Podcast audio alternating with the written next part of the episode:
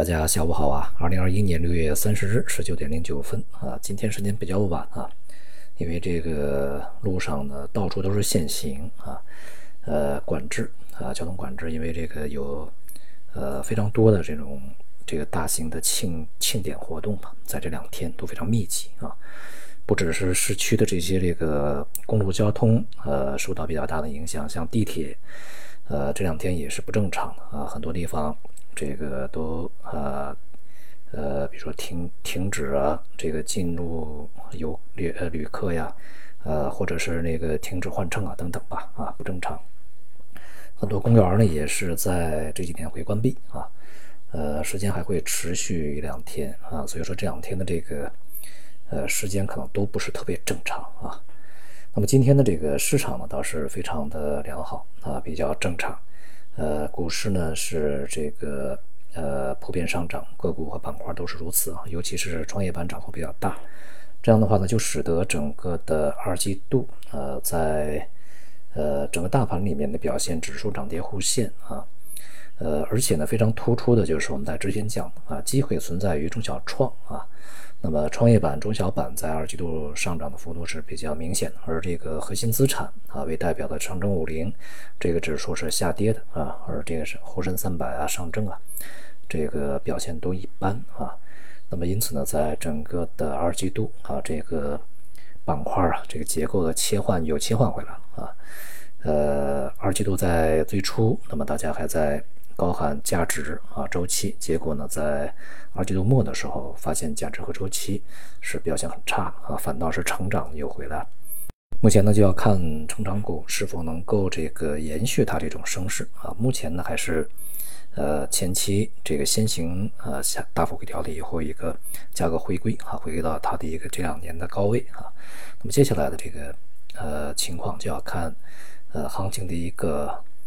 呃，也就是成长股啊。啊，它的一个普遍性啊，持续性如何？目前呢，还是在一些结构性的啊，呃，受到一些这个呃时间错位以及供需错位啊，尤其是在高科技这个芯片半导体这个领域啊，一些这个供给问题呃所导致的一些这个呃板块拉动啊，它所形成的效应。那么接下来呢，还是要看它这个这些啊企业它持续的盈利的一个呃持久性啊。那么今天呢，公布了呃我们国家的这个六月份的啊制造业和啊非制造业的 PMI，这个都是下降啊。其中制造业的这个 PMI 呢回归到了零五十点九微降啊，但是呢也能够看出来趋势性的它一个增幅的一个减缓啊。呃，制造业的增长变得更加平稳一点，而这个非制造业的 PMI 呢下跌的就比较陡峭一点啊。呃，这里面呢，当然有呃，因为这个五月份啊，呃，五一长假，五一这个假期比较长啊，可能会使六月份的消费呢受到一定影响。但是呢，似乎啊，这个也还是降幅大了一些。这与之前的这个经济数据其实是能够呼应得上的。那也就是中下游的需求啊，它的复苏仍然是比较缓慢啊，而这个生产端。呃，它的增速呢已经开始呃慢了下来。其实呢，我们可以从这个 PMI 这两个数据里面啊，能够看到一个它的相互的佐证啊。未来恐怕还是一个需求能不能恢复的问题啊，能不能够跟得上的问题。现在看来其实不是特别乐观啊。我们在之前讲，大家关关注其实是有一些这个担忧在里面啊。那么现在看起来呢，确实还是问题比较大一些啊。那么，而这个外部的，在我们这个整个的新订单啊，就是分项指指标里面，新订单指数是啊上涨的，但是这个呃出口订单却是下降的啊。那么也显示出外围的需求的一个不稳定啊，就它的一个疫情的反复，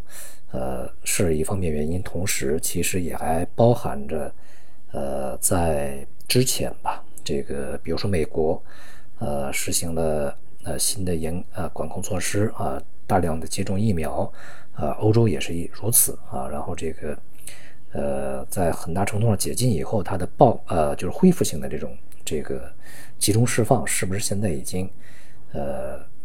基本上已经这个完成了啊？会步入到一个比较正常的，甚至是呃相对来讲比较嗯不是那么理想的一个增长状态啊。这是接下来要看整个这个内外部吧啊，呃大体的一个情况，内外部其实都是来自于需求端啊。那么今天呢，在市场层面也有一些好消息啊，这个呃沪深两市呢是。呃，双双下调了基金交易手续费啊，以及呢这个交易单元的使用费啊。交易单单元呢是由每个交易单元每年五万元啊，那么下调到四点五万元。而这个呃基金交易手续费呢是从之前的百分之零点零零四八七啊，这个降到了百分之零点零零零零呃百分之零点零零四啊。呃，虽然说这些费用的下调呢，看起来幅度不是说特别大啊，呃，但是呢，也是应该是好消息吧啊。你像呃，它绝对数值不大，但是我们按比例来讲还是比较呃，能够那个呃体现出来它的一个幅度。比如说手续费啊，它它的这个降幅那个百分之二十多一点啊，呃，而这个呃单元费呢，它的降幅也在百分之十嘛。如果这么看的话，啊，好像还是挺大的啊。这样当然也会呃令未来的这个基金交易啊，它的这个活跃度呢上升啊，有助于这个资金呢越来越呃向这种机构投资者啊、机构管理者这个方面去倾斜。呃，那么机构的投资者呢也会在这个基金投资过程中、管理过程中啊，呃，更加的这个灵活一些啊。那么商品市场呢，在今天啊，大多数都是反弹。那么整个的二季度是一个冲高啊，大幅冲高，大幅回落这么一个状态啊，呃，见顶迹象还是比较明显。而这个汇率呢，是在二季度啊，是美元触底反弹，人民币呢是触顶回落啊，也是相对比较这个明显一些。债市呢是比较平稳啊，在二季度没有什么特别大的变化。那么仍然是在二季度保持了一个上涨状态啊，虽然说在近期见顶啊回落，呃，整个这个二季度还是表现好。好，关你看下半年吧，现在上半年已经结束了啊。而从上半年的情况来看呢，一些板块啊也确实表现出他们的这个韧性和强势来啊。呃，那么在上半年这个持续上涨的板块其实并不多啊，但是呢，我们可以看到一些，比如今天啊这个。上涨的比较积极的，像什么航运呐，呃，其实从如果我们如按照它的启动来讲，已经是持续，呃，大约这个半年呃，大约一年啊，大约四个季度的一个上涨啊，而且在二季度呢是一个集中发力的这么一个状态啊，其他还有很多板块也是如此，